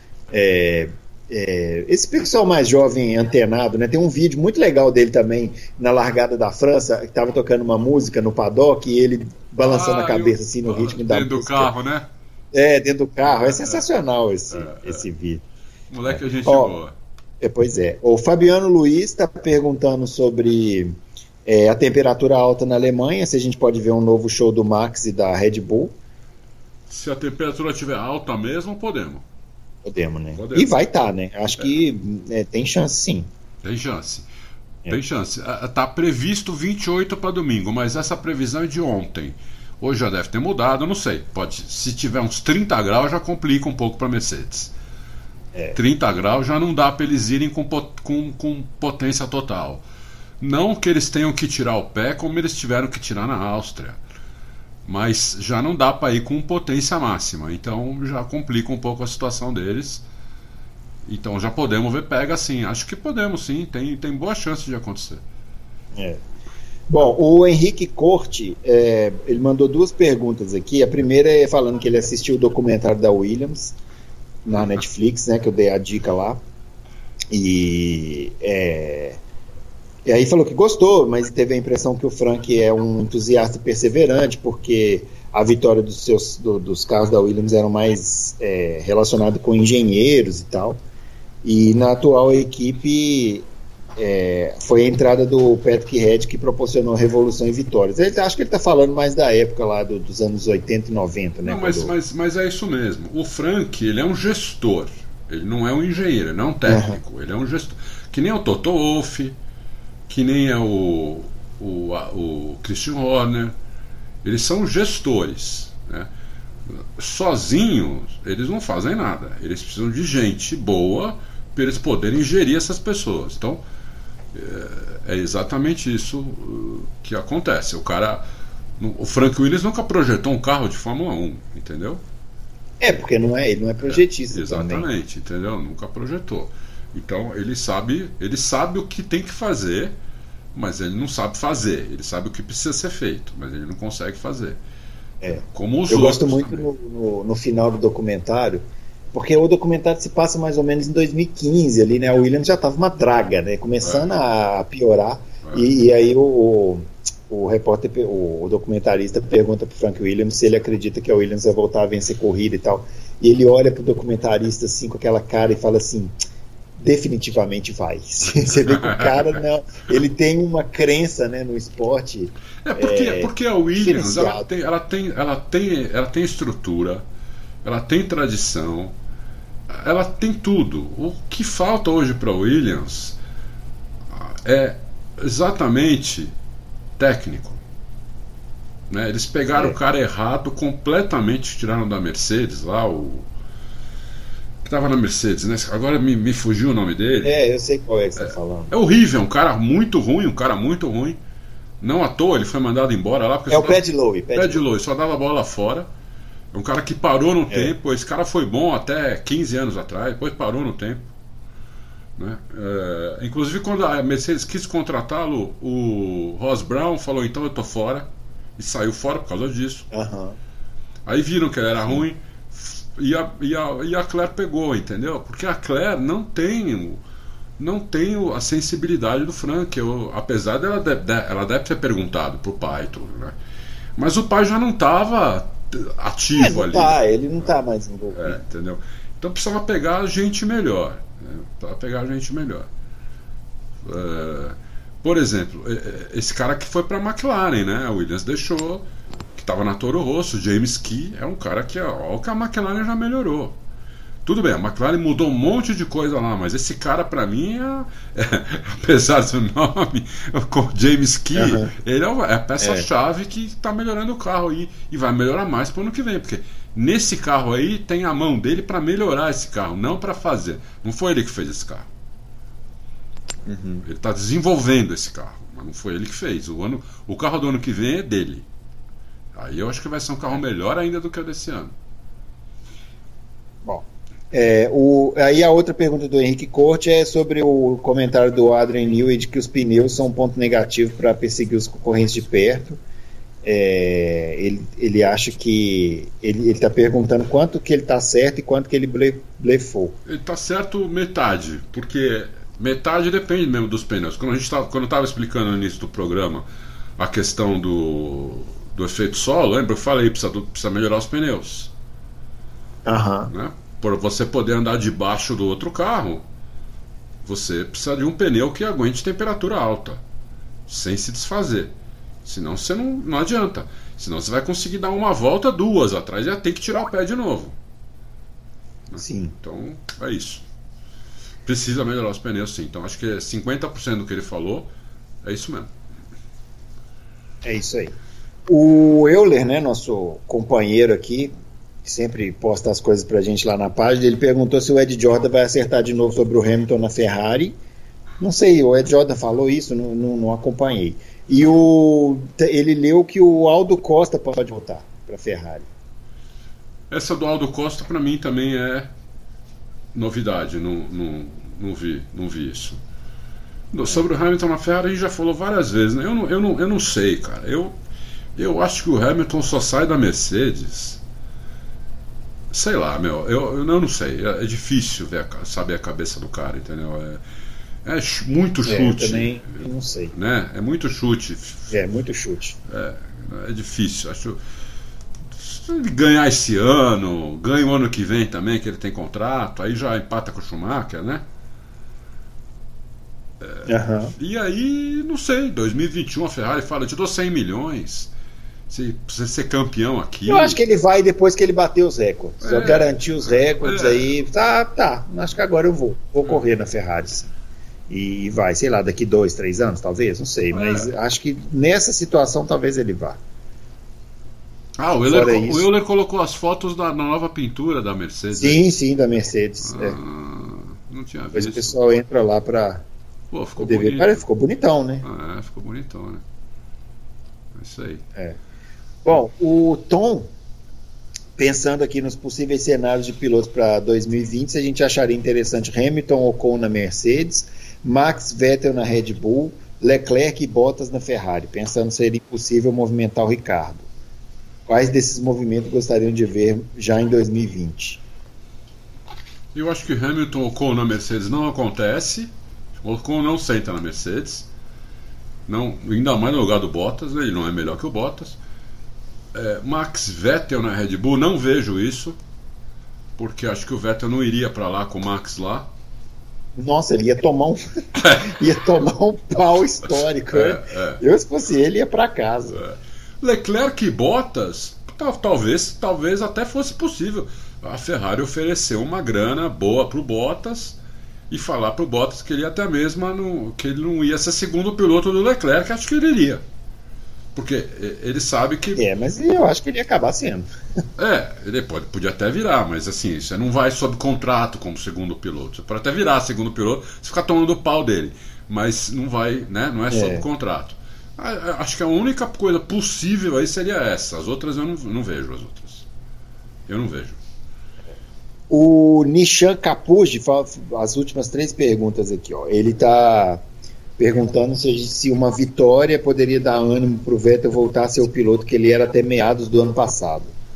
Porque ele acha que desde o GP da Alemanha, 2018, que ele vem errando demais. E ele está perguntando sobre essa história do Kimi voltar para a Ferrari, se é algo a se considerar mesmo. Eu acho que se a Ferrari fizer uma coisa dessas, ela está realmente passando recibo que está todo mundo louco lá dentro.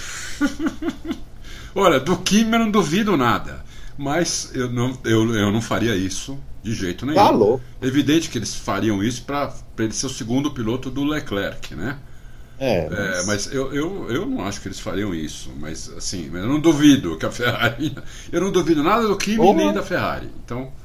É, é. Eu acho que se o Beto, Vettel voltar a ser o piloto que ele era antes do GP da Alemanha de 2018, ele vai continuar tomando pau. Isso. Eu, é isso que eu ia falar. Eu, eu acho que essa vo, o Vettel voltar a ser o que era, temos que chegar no o que era. Exatamente. Que aí é uma, é uma discussão mais profunda. Exatamente, entendeu? Acho que ele continua tomando pau. Então, é, ele tinha, que, ele tinha que voltar assim a 2013, 2012, por aí. Não sei, se, não sei se é capaz disso. A confiança dele tinha que voltar. Acho que uma vitória não dá a confiança que precisa. Precisaria de uma sequência de resultados. Eu acho que não excelente, está a pau. E mais, eu acho que o Vettel ganhar uma corrida hoje seria uma coisa circunstancial. Acho que mais circunstancial até do que o Leclerc. É, também acho. Também acho. Se, se, se algum Bom, dos dois está penúltimo... mais próximo de ganhar, esse, esse, esse um é o Leclerc. É o Leclerc. Sink Header, a penúltima pergunta, está querendo saber se na nossa visão se Renault e Honda poderiam abandonar a Fórmula 1 de uma hora para outra. No caso Não acho. Não acho. É... Acho que no caso da Honda, acho muito improvável. A Renault já abandonou algumas vezes, mas pelo que você falou, né, que você, é, parece que eles receberam inclusive investimento agora, contrataram o Ricardo, acho que seria muito difícil. Muito difícil, não. Tudo leva acho a que a Renault está acho que a Renault está mais focada do que nunca esteve, assim, né? Na, na, Exatamente. Na Eles história, né? Talvez se tiver um problema mais para frente, aí sim, mas acho que por agora, até 2025, assim, mais ou menos, está tá garantido. Concordo com você. Você, você, você tinha 250 funcionários, você está com 700 funcionários, você coloca 50 milhões de euros na, na modernização da fábrica, você contrata um piloto pagando 20 milhões de dólares por ano e, e vai sair da Fórmula 1, você tá, tá louco, pô. Né? É, tá, é, exatamente, não faz nenhum sentido. E a Honda no mesmo caminho, né? Entrou em 2015, comeu um capim danado. Agora que está começando a, a, ter oportunidades, ganhou a primeira corrida, se aliou com uma, uma equipe boa que está montando um carro em cima do motor, está é. conseguindo atualizar o motor sem quebrar, que era uma coisa que a Honda sofria muito e vai sair agora. Acho também bem difícil. Acho difícil também. E ainda, ainda essa equipe tem uma segunda equipe que deixa a Honda fazer o teste que quiser lá. Exatamente. Entendeu? Quer dizer, é, a Honda uh, tá no. Tudo que a Honda comeu, o pão que o diabo amassou nesses anos anteriores, uh, agora a Honda está no paraíso, porque ela tem duas equipes, sendo que numa delas ela pode testar o que quiser. É, isso aí. Então, pô, eu acho também que, como você falou, acho que até 2025 eu vejo as duas aí, tranquilo. Depois disso, não, mas até lá, depois disso não, não garanto. Pode ser até que fique, mas mas até 2025 eu vejo as duas. Fora o que elas estão. Fora o que elas estão uh, dando input delas, elas estão. Uh, elas estão uh, influenciando no tentando influenciar no regulamento novo. É claro. Entendeu? Bom, e a última pergunta é, do Ricardo Veríssimo é sobre o chassi da Mercedes, né? Mas a gente já falou. É, ele, está, ele, queria saber sobre o motivo para essa alteração, tá, se eles não estariam pensando no próximo ano, mas a gente já falou, né? É. É, é, não, e, e, o motivo é mais a questão da temperatura e tal. É. Enfim, é, isso. Espero que vocês tenham gostado aí desse formato. Né? É. Gostou, Adalto? Eu, eu achei legal. Agora vamos ver se o pessoal gostou. O pessoal uh, dá o retorno para nós quando a gente colocar no ar, dizendo se gostou desse formato, que daí a gente pode fazer mais ou menos isso. Evidentemente, se não tiver 300 perguntas, quando não tiver corrida no, no final de semana anterior, né? Na, na próxima terça-feira não dá para fazer isso porque nós vamos É. ter a corrida da Alemanha, vamos ter a volta. E com a provável volta do Fábio Campos, aí realmente Exatamente. de- Ninguém deu É. apelido para Fábio, Fábio Campos, que nem deram para você. Eu acho isso uma injustiça. Aliás, eu gostaria de convocar os ouvintes para fazer isso, porque eu continuo sendo Bruno Desleixo. Isso. Eu gostaria que o Fábio Campos também tivesse uma alcunha, pelo menos enquanto ele estiver de férias, viu, pessoal? Então, por favor, aí. Eu concordo, eu apoio. É, isso aí. Tá bom. Bom, é isso então. É, não se esqueça de continuar sempre é, ligados no Loucos por Automobilismo. A gente volta semana que vem. Ah, peraí, É. Bruno, eu tenho uma pergunta Ah. para você. Fala, manda. Palpite pole e vitória na Alemanha. Nossa.